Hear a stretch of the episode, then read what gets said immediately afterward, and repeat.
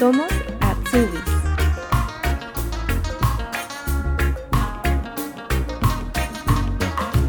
Gonzalo Coronel Morales llegó desde Lima a través de la visa de estudio de idiomas y con la idea de entrar a la universidad. Sin saberlo, su búsqueda de trabajo lo animaría a cambiar de planes y le daría la posibilidad de retomar una de sus actividades preferidas haciendo su Ausbildung. Hola Gonzalo. Hola. ¿Cómo estás? Bien. Súper. Oye, muchas gracias por aceptar la invitación y por tu tiempo para hoy día hacer la entrevista. No hay problema, siempre con gusto. Bien, vamos a comenzar entonces. Cuéntanos qué Ausbildung estás haciendo y dónde vives actualmente. Ok. Mi Ausbildung se llama Fitness y Deporte. Eh, hombre de ventas, por decirlo así, o sea, un vendedor, ¿no? Que se encarga de los contratos en los gimnasios donde va la gente a practicar, ¿no? Y también se puede hacer en algunos, um, ¿cómo se dice? En algunos otros centros deportivos. En mi caso es en el de karate. Sí. ¿Cuál la otra? Yo vivo en Múnich, en Bayern. En Bayern. ¿Vives en una ciudad o en un pueblo? Vivía en un pueblo, pero ahora estoy en el centro de Múnich. ¿Te, diría el distrito? Si quieres, si quieres. Sí, el distrito es Bergamleim. En el sur de Alemania, entonces. Sí. Bueno, cuéntanos, Gonzalo, eh, de, de dónde vienes y cómo llegaste a Alemania. Bueno, yo soy de Perú, de Lima, de la capital, de un distrito de Mocomas. Y como vine, sí, mi tía, tengo una tía que vive acá en Alemania y ella me invitó, me dio la posibilidad de poder estudiar aquí alguna carrera. Y entonces dije que, que bueno, tengo la oportunidad para irme a Alemania y poder estudiar el idioma y luego ingresar a la universidad, de ser el caso. Y así fue como vine, hice una visa para estudio, de estudiar el alemán. Pero algo más le dije ahí en la embajada antes de venir, porque si solo viene uno a estudiar el alemán, te dicen ya aprendes el alemán, el alemán un año nomás y luego te, te, devuelven, por decirlo así, a tu país. Pero eso tienes que conversarlo algo ahí. Y me dijeron ya tú vas a estudiar tres meses y luego lo alargas tu visa aquí mismo en Alemania. Y ahí ya tú le dices que quieres ir a la universidad, conversas con la otra persona encargada ahí en la extranjería y ya te dan una visa especial. O sea que cuando fuiste a la embajada, eh, tú les dijiste que querías quedarte acá para estudiar en la universidad después. Exacto. Y ese argumento, de alguna forma, fue lo que te permitió también de que te pudieran extender la visa una vez llegado. Sí, porque me dijeron que si realmente quiero ir a la universidad, entonces tiene que invitarme a la universidad a dar el examen, ¿no? Porque hay un examen de entrada. Y entonces yo apliqué a una universidad y me mandaron su, no, correos, me dijeron ya venga tal día, ¿no? A dar el examen, si lo aprueba pues ingresa primero al Student College, que es un año, y luego a la universidad, entonces eso también llevé ese papel, que simplemente era el email de la universidad invitándome a que vaya a dar el examen, y eso también contaba como prueba. Para la extensión. ¿Y cómo fue el, el tema del examen en la universidad? ¿Qué cosas te preguntaron?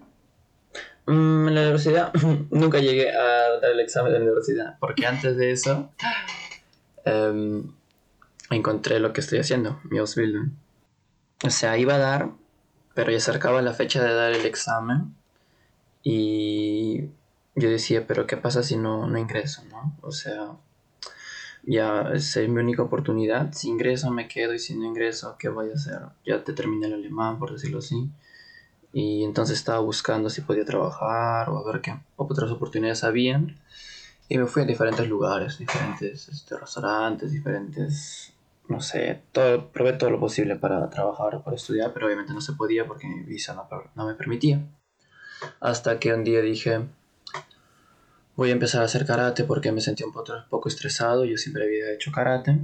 Entonces decidí inscribirme a una escuela de karate. Justo fui a esa escuela de karate que está por acá cerca donde yo vivo, que se llama Tobasan.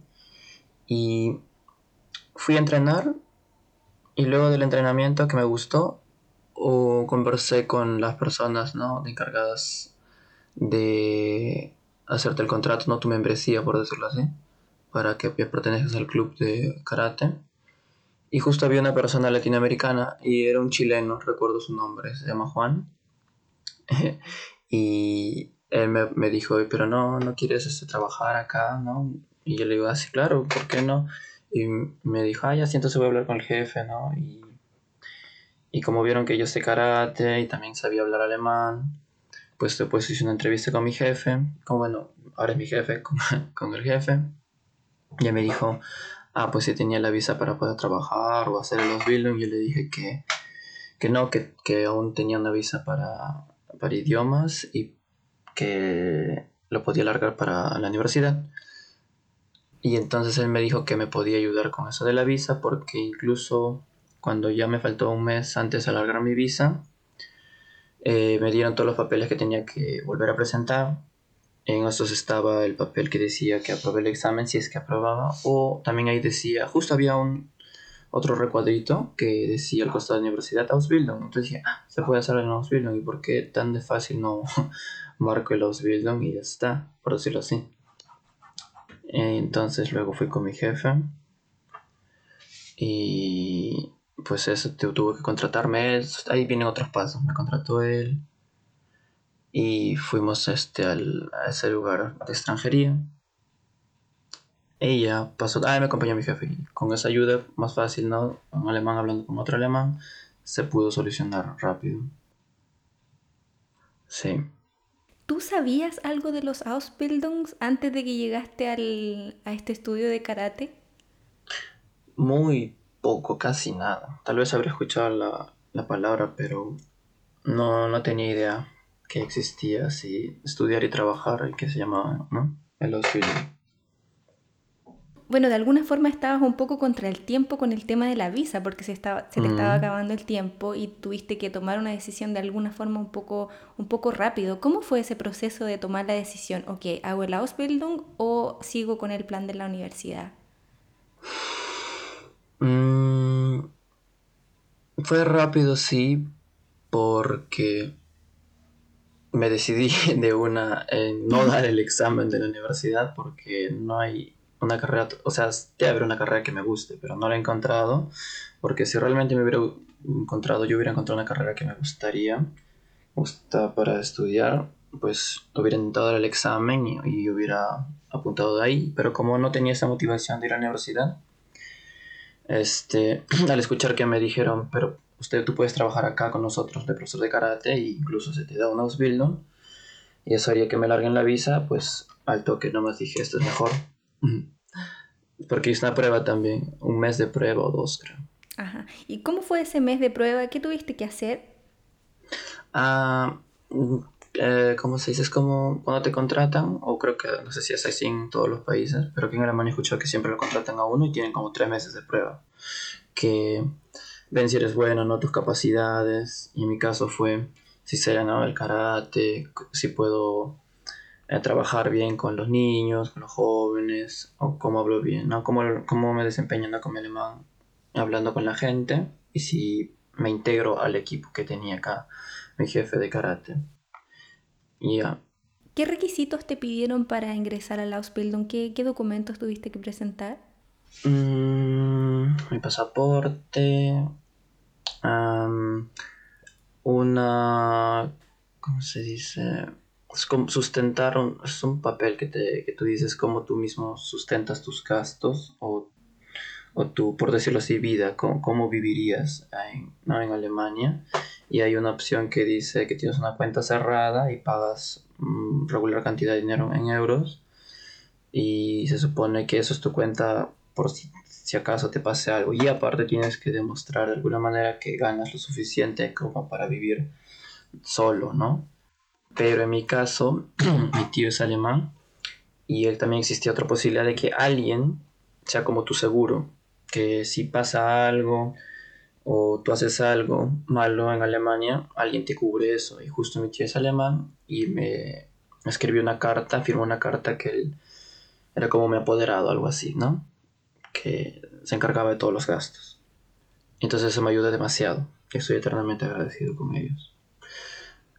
Luego me pidieron eso, que es lo más importante, tu visa. y el contrato de que es, vas a ser un Ausbildung en alguna empresa. Nada más firmado por el jefe y tú. Y eso tú ya lo tenías, ¿no? Porque de alguna forma esa conversación que tuviste con el jefe fue de alguna forma como la entrevista que te hicieron, ¿o no? Primero una pequeña entrevista, pero la entrevista pequeña que tuve con, mi jefe no fue la decisiva porque me querían ver en el campo, pues, ¿no? O sea, puedo yo hablar maravillas de mí, pero ya al final no congenio con las personas o no me gustan los niños, no tiene sentido. claro. Sí, yo pienso que la entrevista en, en, mi caso fue en la parte práctica, viendo que sí, congenio, me llevo bien con todas las personas y que me gusta pues apoyar a los niños en su aprendizaje, por eso es que me eligieron, se hicieron que sí me contratarían. O sea que primero tuviste que hacer ese tiempo de prueba y después el, la empresa te dio como el, el, apoyo, el pase para el tema de la visa de la Ausbildung o te lo dieron de una. Mm, hice, creo, recuerdo dos meses o, o, tres de prueba, por decirlo así. Ahí todavía no había cambiado mi, mi visa. Um, y estuve trabajando, por decirlo así, sin, sin No, sí, sí me remuneraron. Sí me dieron un pago al final del mes. Pero, como te digo, era un tiempo de prueba también si sabía si no, no me llevo bien con la gente, con mi trabajo, entonces no me iban a dar, como tú dices, el pase. Pero el pase en sí era que digan, ya te contrato para que hagas el Ausbildung. El Ausbildung es como un contrato de trabajo, en sí, pienso. Con el tema del idioma, ¿tú sabías alemán eh, antes de llegar acá o lo aprendiste en el curso que llegaste a hacer? Mm, en Perú hice dos meses de alemán, de lo más básico. No, tú sí sabes, creo que los niveles del alemán están divididos de A1, ¿no? Hasta el C2. Y pues en Perú está más dividido todavía. Un A, o sea, hay de A1 hasta el A2, que eso es lo básico. Y en Perú como que lo dividieron en cuatro, algo así. Yo terminé el A1.2. así había. Y eso lo hice en el Instituto Goethe. Y sí, me, me sirvió pues, para conocer las cosas básicas, un poquito. Y luego en sí volví a empezar de cero. Llegué acá y me inscribí a una escuela de... Bueno, ya me había inscrito previo. Mm, llegué a la escuela y solo terminé de hacer los trámites que tenía que hacer para empezar a estudiar. Una escuela de idiomas. Y en sí volví a empezar desde cero. ¿Y hasta qué nivel lograste llegar en la escuela? Hasta el C1. Ah, hiciste el C1. ¿Cuánto tiempo te, te demoró hacer todo el proceso? un año, mm, si no estoy contando mal, porque dos meses era el aunero que era un curso, eh, ¿cómo se dice? Intensivo, que es como cuatro o cinco horas, creo, o seis, no, pero, pero bastantes horas a la semana, al, digo, al día, o sea, casi como un colegio. Y ese era también uno de los requisitos para poder aplicar a la primera visa que, que tuve, que era de ¿no? estudiante de idiomas porque si uno escoge menos tiempo, uno va a la Volkshochschule, que es este, ¿no? Una, ¿cómo se dice? No es una universidad exactamente, ¿no? Pero es como un lugar donde van todos los que quieren aprender, claro. ¿no? Más cosas en, en su carrera o lo que sea. Ahí también dan cursos de, de alemán. Si uno aplica a esos lugares, no es, um, ¿cómo se puede decir? No te garantiza que te den esa visa porque los cursos ahí en ese lugar que acabo de mencionar no siempre son eh, por decirlo así. A veces hay cantidad suficiente de alumnos, entonces se abre el curso, a veces no, entonces no. Y ese es el problema. Pero en mi escuela que yo me inscribí, pues siempre solo enseñan alemán y siempre tienen, ¿no? Gente que quiere aprender alemán. Entonces tú llegaste con el C1 a, cuando fuiste a hacer la, la entrevista, tuviste la conversación con el jefe. ¿Cómo fue para ti hacer esa, ese tiempo de prueba? Porque una cosa es estudiar el idioma en la escuela y la otra es ponerlo en práctica ya casi como un instructor con niños o tener contacto con la gente. Fue, no sé si conoces eh, ese dicho que dice al agua pato. un patito, pues no sé, si sabe nadar, ¡pum! Lo lanzas y ya tiene que nadar, pues de otra manera. Bueno, algo así me sentí yo, porque tú mismo has dicho, siempre estuve en la escuela, estuve siempre estudiando loquito, como loquito, todo el rato estoy estudiando el alemán, para hasta probarlo y no reprobar ninguna, ninguna vez, porque cuesta que uno haciendo esa prueba. Y solo tenía, como tú dices, todo lo teórico, pero como te digo, tenía un tío alemán y yo ah, hablaba con él de rato en rato en casa, yo vivía con ellos, con mis tíos, mi tío, mi tío. Eso me ayudó. También conseguí un, una pequeña, no, una pequeña, una persona me refiero, eh, alemana que sabía que quería aprender español. Hay unos cursos así, ¿no? ¿Cómo se llama intercambio? Tandem. Ese intercambio entre... Ese, intercambio de, ¿cómo se dice? De lenguajes, ¿no? Uno le enseña, yo le enseño español a una alemana y la alemana me enseña alemán, algo así. Entonces también estuve ahí estudiando con una persona, que no fueron muchas veces, fueron dos, tres veces así poquito. Y ahora cuando llegué al, a, ¿cómo se dice? a la escuela de karate, pues hablaba un poco, em, un poco lento, pero siempre, ¿cómo se dice? Pronunciando bien. Pero en sí me costó al, al inicio entender varias cosas. ¿Y allá em, tienen algún acento eh, porque es eh, a nivel regional o hablan en alemán que tú podías entender? Mm, primeramente, si uno aprende, yo siempre estuve acá en, Bayern, en Múnich, en Bavaria, si, si yo aprendí el idioma acá, entonces los profesores suponen que si tienen acento, me enseñaron con ese acento y yo me acostumbré a sentir el acento. Pero en sí, yo sí, como me gusta el alemán, he escuchado muchos videos, he visto muchos videos de alemán en diferentes partes del país y ya te entiendo tu pregunta con lo de los acentos. Y en la ciudad, en el mismo Múnich, no tienen acento, porque porque no sé, así, se, así como se habla, hablan ellos, pero si vives afuera de la ciudad, en un pueblito, ahí sí hablan bávaro, y eso ya es un dialecto, que no es solamente acento, ¿no? Sino es como otro idioma, pero es muy similar al alemán. Bueno, ahora entremos un poco en detalle al programa de, de la formación de tu Ausbildung. ¿Cómo es el, el, tema de las, de las clases? ¿Tú tienes solamente clases teóricas o solo prácticas? ¿Cómo es ahí? Los dos. técnicamente es por bloques, o sea, un bloque es una semana y yo tengo dos semanas de Ausbildung, de colegio, por decirlo así. No es exactamente colegio, sino es, ¿cómo se dice? Un colegio, un colegio de oficio, porque la palabra es así, ¿no? En alemán, el Berufsschule, y te dan dos semanas de estudio y dos semanas de práctica. Y la práctica lo haces en tu propio en la propia empresa donde estás trabajando, ya sea en mi caso de karate o de deportes de contacto o en los gimnasios, porque la mayoría de mis compañeros en el colegio están en gimnasios. Entonces, práctica nos enseñan a lo muy en deporte. Yo tengo un curso de deporte en el mismo, ¿no? Cuando voy a estudiar. Y ahí sí nos enseñan algunas cosas prácticas, eh, técnicas de cómo, cómo ser este, estiramiento del cuerpo, ¿no? Para que no evitar lesiones y todo. Y sí, así es, teoría y práctica. Y en cuanto a las asignaturas en la escuela, en la teoría, ¿qué, qué asignaturas tienes que estudiar? Hmm. ¿Qué asignaturas tengo que estudiar? Son complicadas las asignaturas, porque todas están en alemán y ninguna de ellas, o bueno, no ninguna, solo dos, tres son similares a las que llevé alguna vez ¿no? en el colegio. Pues en este segundo año que estoy, lleva alemán y es como en Perú es comunicación, que es este em, español, ¿no? Por decirlo así, aprender el español. Inglés, siempre hay inglés. Mm, y luego el resto de palabras, este, o lo, como se llaman los cursos, están en alemán.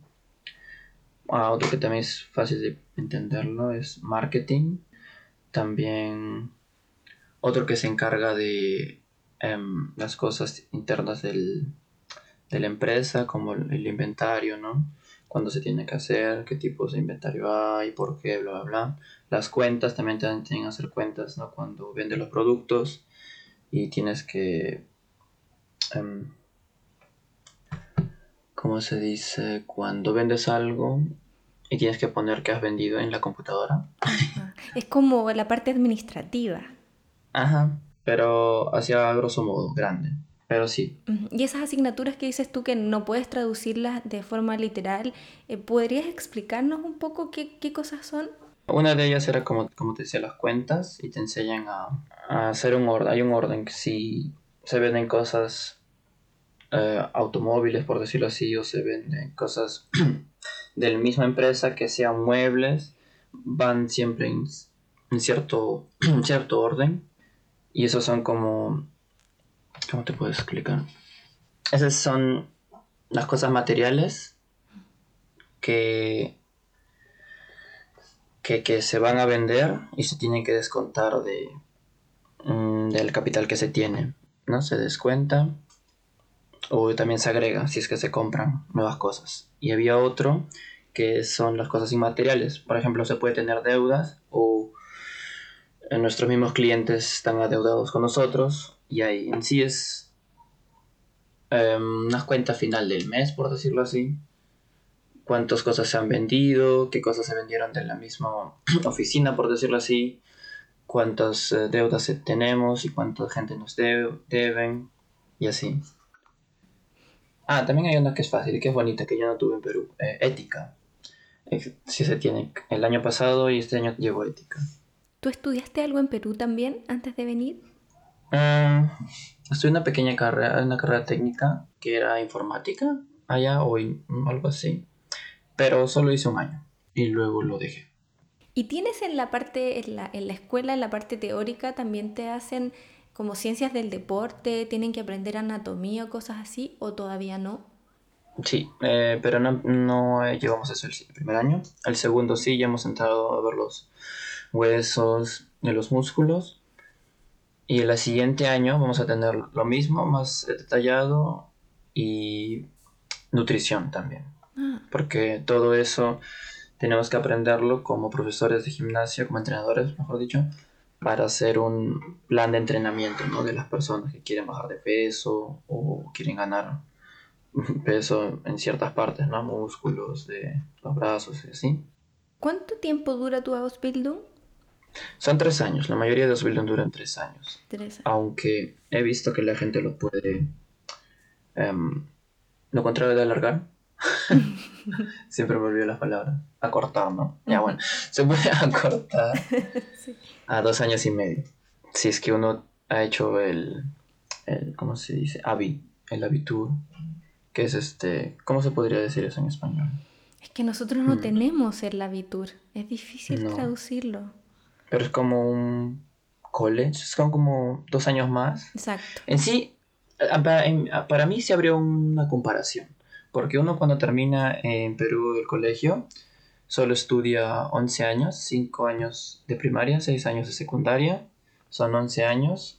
Y luego de la secundaria uno no va directo a la universidad, porque hay mucha gente que quiere ir a la universidad, que los, eh, las plazas son, ¿cómo se dicen? ¿Limitadas? Limitadas, sí. Entonces, luego del colegio se van a academias, así, así se le denomina a estos colegios donde te enseñan lo mismo del colegio, más detallado, um, para que resuelvas rápido las ecuaciones, los problemas, y así puedas este, postular a la universidad y agarrar una plaza, un cupo, por decirlo así. Y entonces, el, yo, mi comparación sería que la Habitúa es como una academia, porque te enseña muchísimas cosas más o detalle, y, y luego de la Habitúa uno puede ingresar a la universidad sin problemas acá en Alemania. Mientras que en Perú no, a menos que hayas hecho la academia y te has esforzado bastante en volver a estudiar los mismos temas del colegio y le ganes a varias personas. ¿Cómo es tu, tu, día a día? Vamos a separarlo en dos. Una es cuando vas a la, a la escuela, a las clases teóricas. ¿A qué horas empiezan? ¿A qué horas terminan? ¿Cómo son las pausas, etcétera? Mm, empieza a las 8 y termina a las 3 y media. ese es mi horario. Yo escucho de otro compañero de trabajo que él tiene hasta las cuatro y medio creo. Pero el mío termina normalmente tres y media. Y pues mis días cuando voy al, al, estudio, por decirlo así, son empiezan a las um, seis por ahí o cinco y media porque tengo que listar lo que voy a desayunar. Tengo que, listar mis cosas si es que no he listado un día antes no el, mis cuadernos y mis cosas. Y luego tomo el tren que me demora 50 minutos a llegar porque no está cerca. Algunos, algunas escuelas donde se hacen los Bildungs tan cercas y realmente te demoras 20 minutos en ir así o incluso están cerca de tu casa. Pero mi carrera este, no es muy común y solo existe aquí en Bavaria, creo, bueno, o en la parte de, de, de Múnich. Hay en un lugar llamado Stanberg. Es la única escuela que tiene esa, esa carrera y es un poco lejos. Por eso digo, en 50 minutos llego.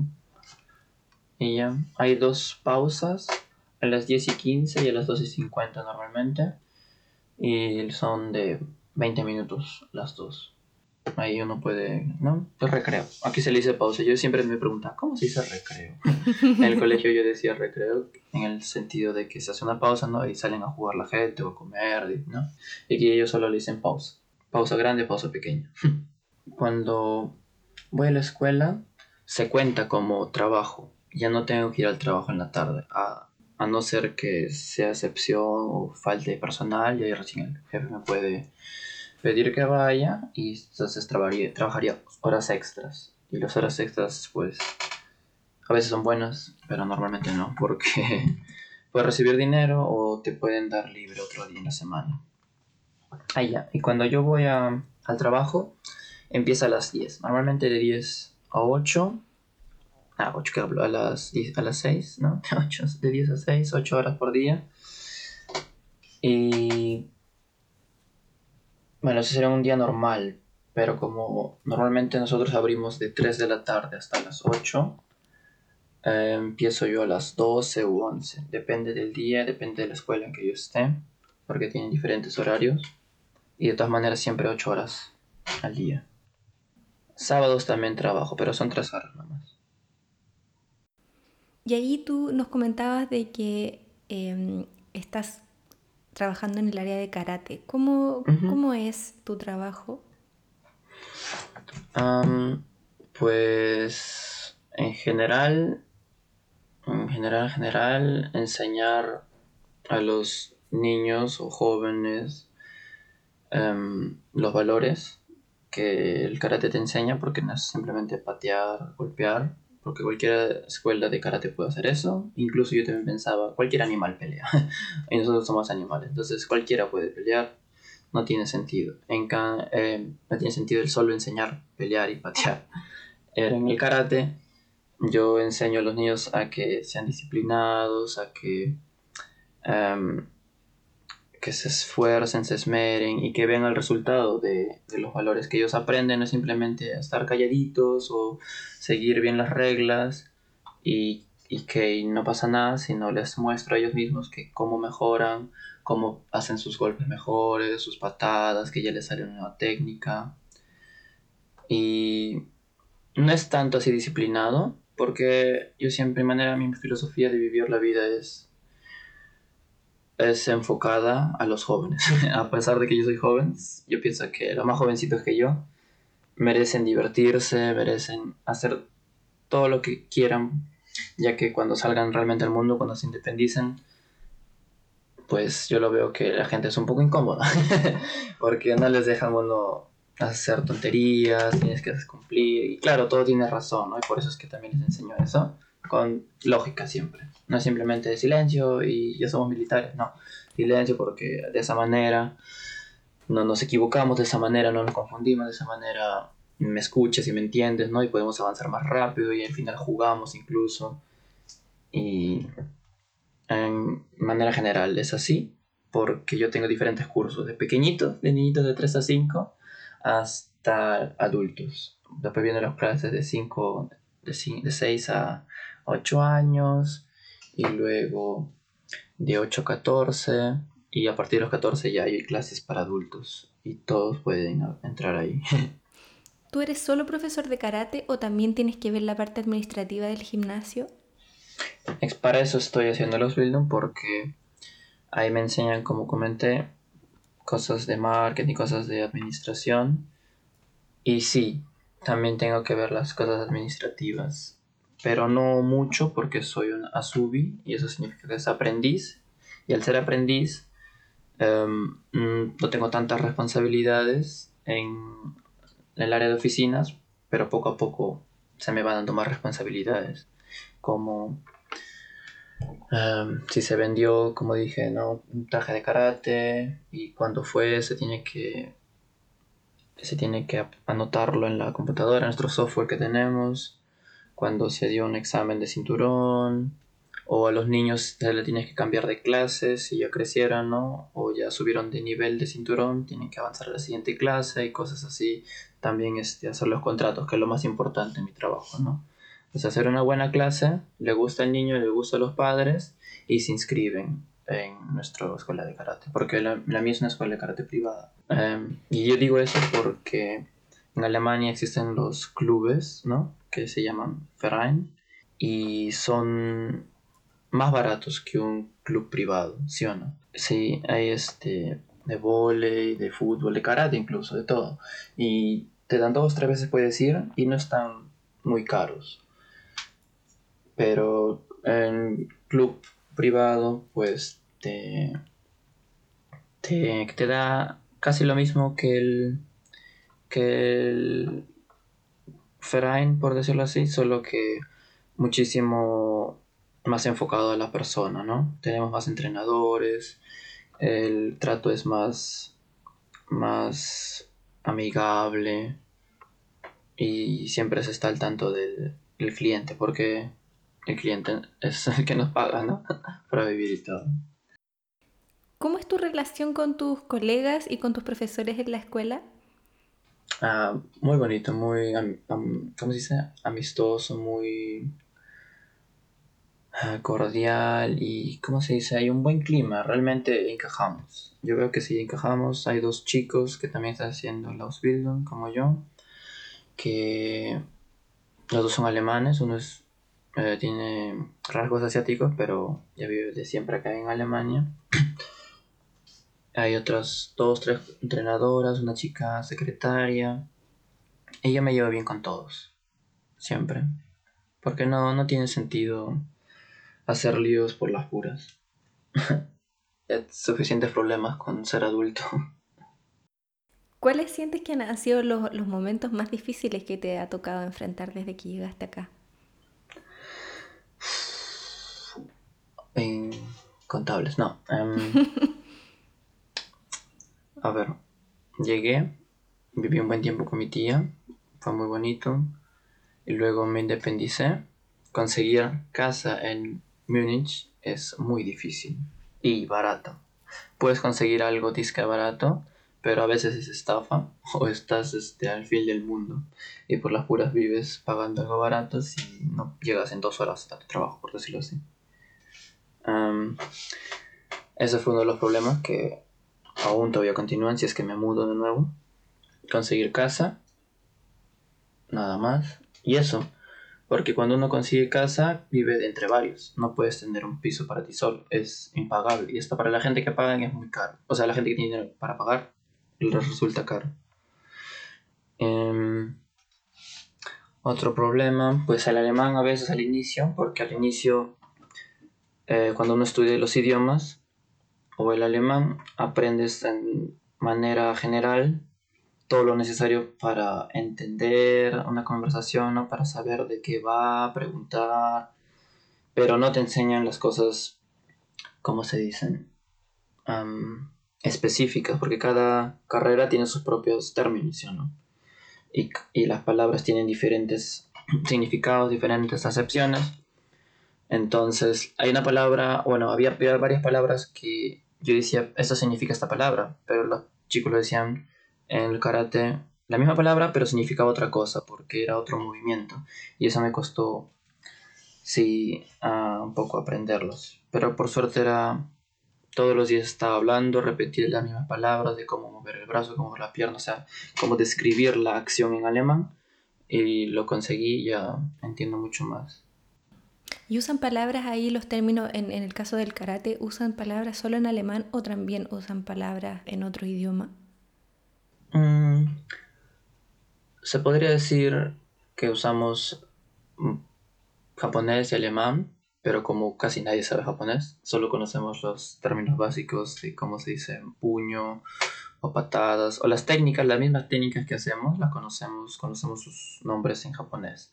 Y la la reverencia, ¿no? Para saludarse también se conoce el, el término, pero más allá, a partir de cinturón negro, creo que uno aprendería más japonés como, ¿no? Y, y en sí, lo mismo que uno dice en esa palabra en japonés, también tiene que traducirlo al alemán, porque si no, los niños, los jovencitos no entienden. Tú le dices, haz esto en japonés y no sabe nada. Claro, te ven a hacer el movimiento, pero no entienden. A menos, y si se lo dices en alemán, ya pues se lo graban doble vez mejor. Porque saben que, estoy diciendo o saben cómo se mueven y a mí hacer la técnica, por decirlo así. ¿Encuentras tú diferencias culturales eh, entre Alemania y Perú en la experiencia que has tenido? Sí y no.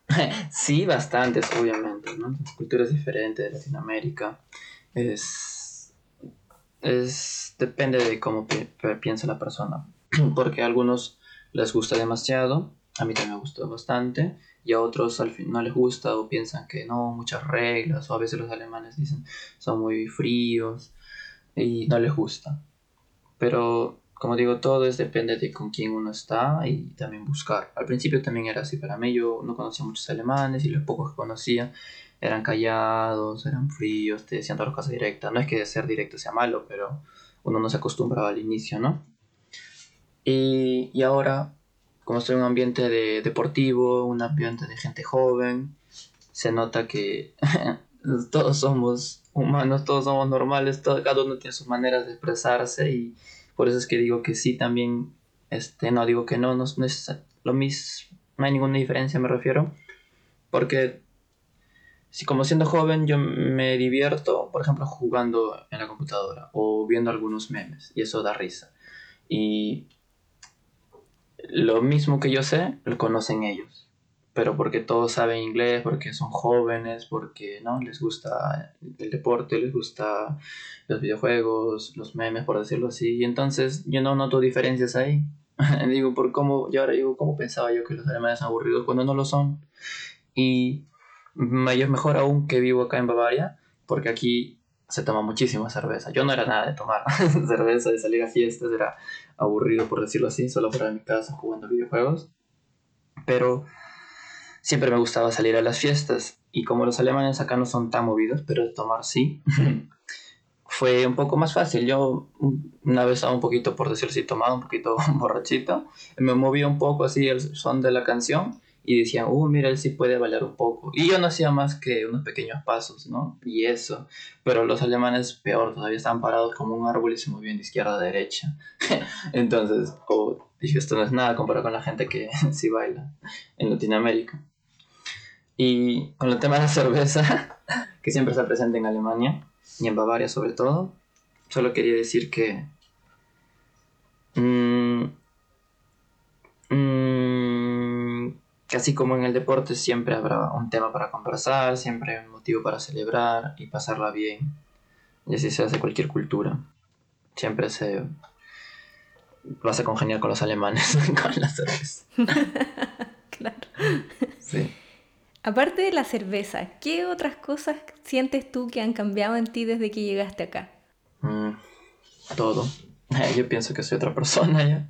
Porque antes, pues como decía, paraba en mi casa, solo jugaba y no me gustaba salir a fiestas.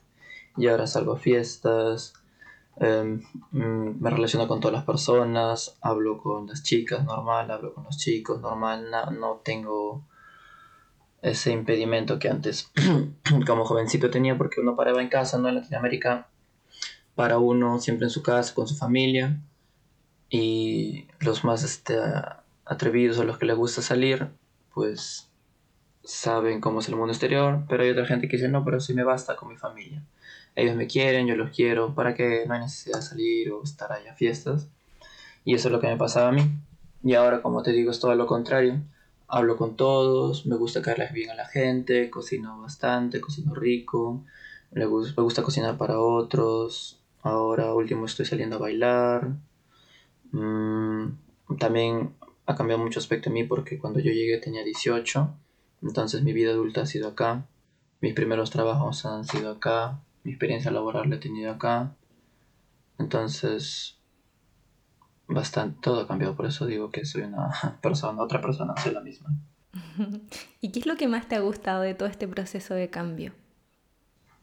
¿Qué me ha gustado?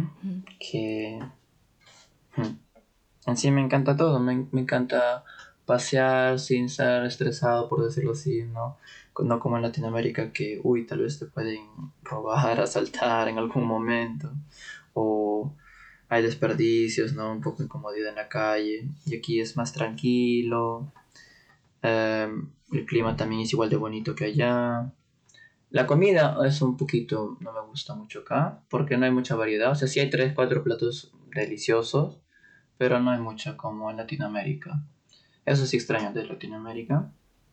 Pero en sí, a grosso modo, como digo, todo, todo me encanta acá. Los buses, todo tiene puntualidad, orden. Mm, cada cosa que uno hace se tiene eh, ya se sabe cómo se hace siempre hay parámetros reglas y tienes que saber qué cosas no hacer y qué sí hacer no pues es como yo también puse a pensar eso siempre medito de eso pongo a pensar algo con mi familia de que en Latinoamérica es una sociedad con menos reglas y que como la vida es un juego como en un videojuego yo siempre quería saber cómo se juega la vida. Si los videojuegos, digo, es así, ir acá, allá, completar la misión y la finaliza, se acabó. Y la vida como es, debe ser similar, ¿no? O sea, vas acá, trabajo, comes, se acabó tu día y ves un nuevo día. Y técnicamente es así en todo el mundo, pero en Latinoamérica, pues, como digo, faltan algunas reglas, suceden caos, desórdenes, imprevistos. Y acá es más estricto con las reglas, entonces ya es realmente como un videojuego. Sales, ya sabes qué hacer, qué no hacer, porque no puedes cruzar la luz roja, porque no puedes cruzar por medio de la pista, qué sé yo. Cosas banales, por decirlo así, para Latinoamérica, pero casi son importantes. También dar el ejemplo de los niños, ¿no? No cruzar en rojo cuando hay niños y cosas así. ¿Fue difícil adaptarte a estas nuevas reglas del juego? Mmm no, realmente que no, porque yo tenía en mi mente que realmente iba a ser todo diferente, pero me dije a mí mismo, cuando yo asocié, cuando yo estaba en el colegio y estudiaba, y a veces yo aprendía algo, una fórmula matemática mal, y por eso resultaba mi resultado mal, em, yo seguía esa, esa fórmula y a veces decía, no, pero yo le, yo aprendí así, así tiene que ser. Y el profesor me explicaba de otra manera y era muy similar, pero yo cometía un error, ¿no? En una pequeña parte, por ende mi, mi resultado era, fallido. Y por eso a veces me costaba adaptarme a algunas cosas. Y asocié eso y dije, es porque yo tengo un pensamiento preestablecido. Yo digo, eso tiene que ser así porque así lo he vivido, eso mi comida tiene que ser así porque así siempre he comido. Entonces dije, yo llego acá y para evitarme problemas, para no perder la oportunidad de haber venido acá, me voy a olvidar todo lo que he aprendido y hacer lo que hace la gente. Me acomodo a ellos y no me importa si esté bien o esté mal, por decirlo, pero obviamente siempre haciendo las cosas bien, voy a hacer tal cual ellos hacen. Y por ende me adapté fácil o rápido a aprender el idioma, beber un poco más de, de cerveza, así le cae más a la gente eh, seguir las reglas, las normas, llegar puntual, ¿no? Y por ende no se me hizo tan, tan difícil adaptarme.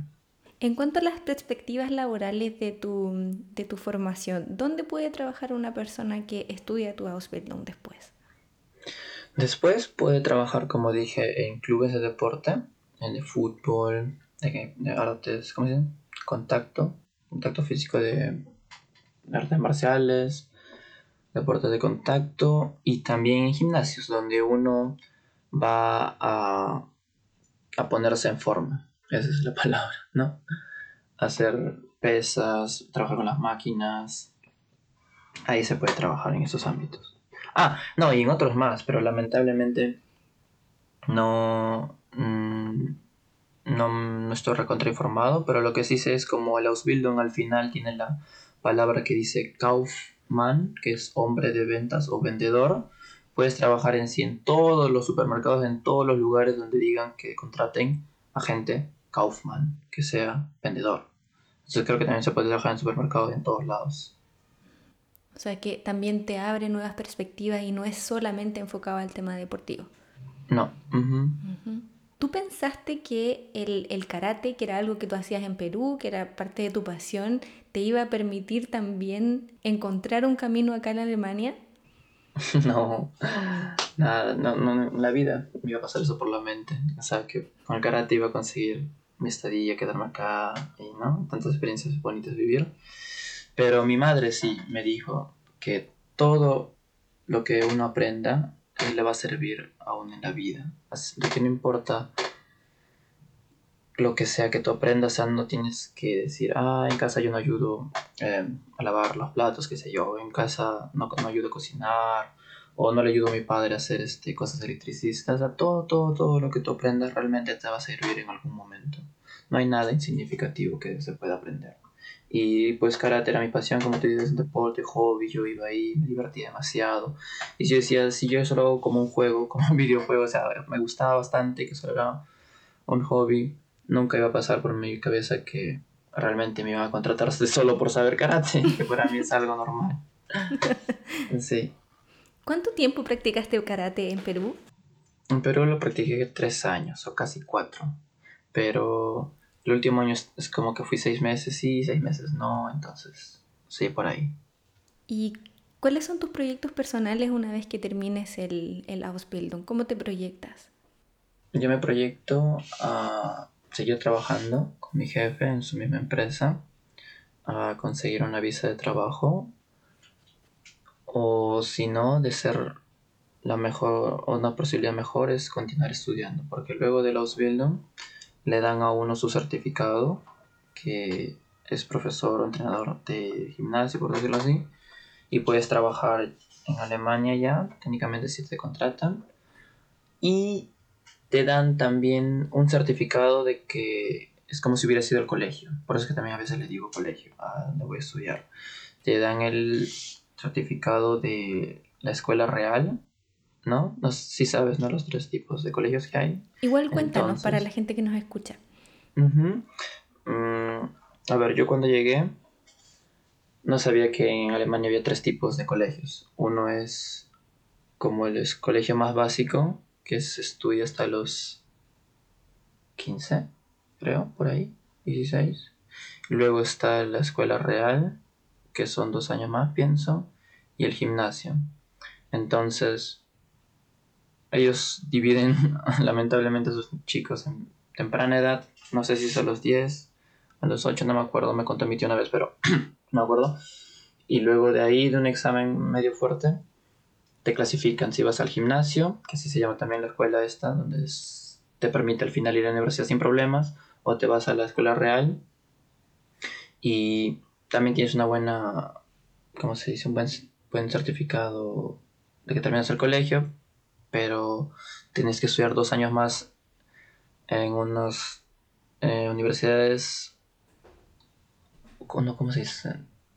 Te da el acceso a universidades, pero no a todas de todo el país, sino a unas especiales que son para carreras específicas. No es para todas. Como decir, si uno quiere ser doctor, tiene que haber terminado en el gimnasio, que es la mejor escuela, y tener buenas notas como en todo el mundo. O las mejores, mejor dicho. Y en el, si terminas en la escuela real y si quieres ser doctor, no puedes, creo, a menos que hagas em, la escuela, esta gimnasia, por las noches, para que termines y saques tu habitúa ahí recién. Y los otros creo que hacen el quali, creo, ¿no? O creo que es este. El. La real, Porque el, la primera escuela que solo trabajas, estudias hasta los 15, 16 te dan un certificado de colegio que se llama Quali. No estoy muy en, ¿cómo se dice? No interesado, sino em, enterado. Sí, enterado de lo que, de lo que, las opciones que te da el Quali, pero pienso que también te da trabajo rápido, ¿no? Y te ayuda. Pero de todas maneras, si uno termina esa escuela, tiene que volver a, tiene que hacer sí o sí un Berufsschule, así como estoy haciendo yo en Ausbildung, para luego empezar su carrera eh, no universitaria, sino como se dice, una carrera profesional.